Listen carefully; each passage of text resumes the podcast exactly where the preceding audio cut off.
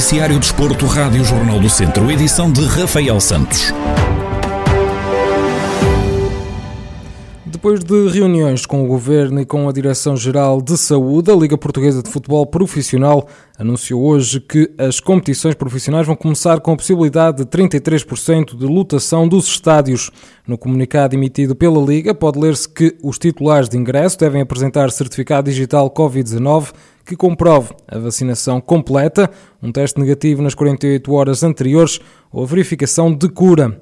Todas as infraestruturas desportivas deverão também cumprir o plano de contingência já definido para a época 2020-2021 para cada um dos estádios das competições profissionais.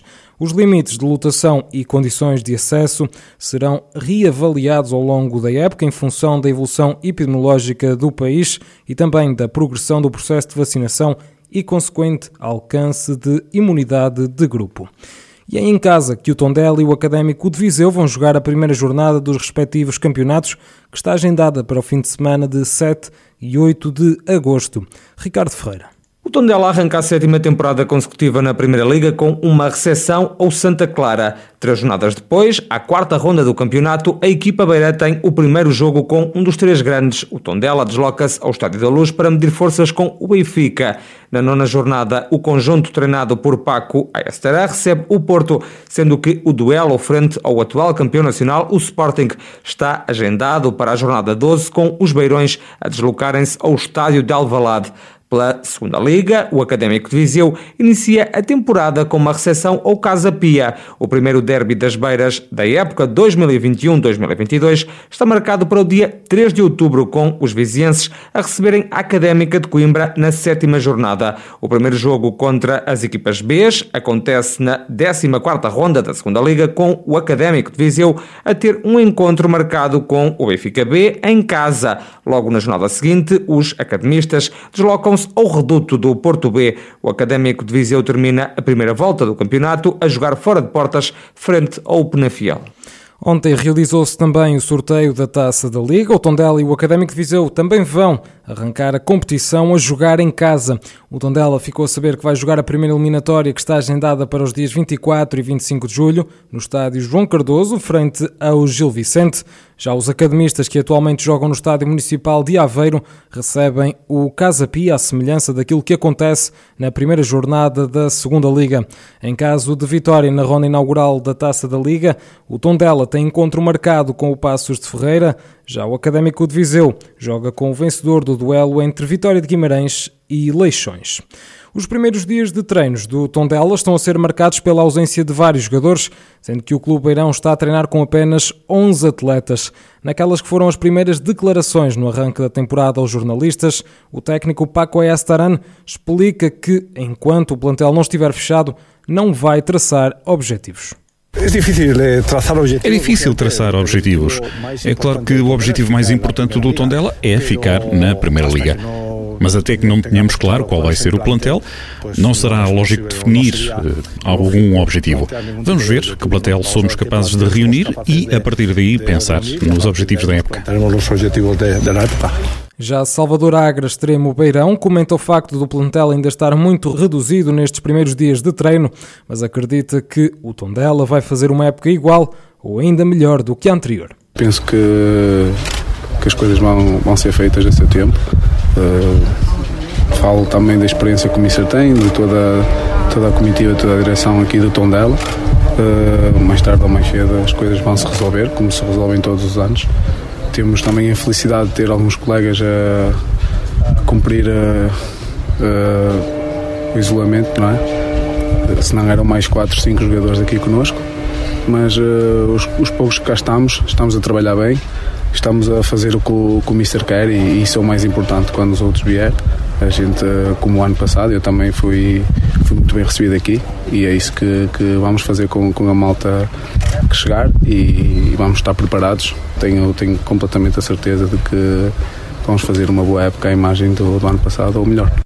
O Tondela vai agora para o centro de estágios do Luso de 12 a 18 de julho e ao longo desta semana Paco Yastaran conta com o regresso de pelo menos quatro dos atletas que agora estão em casa e espera ainda a inclusão de novas contratações.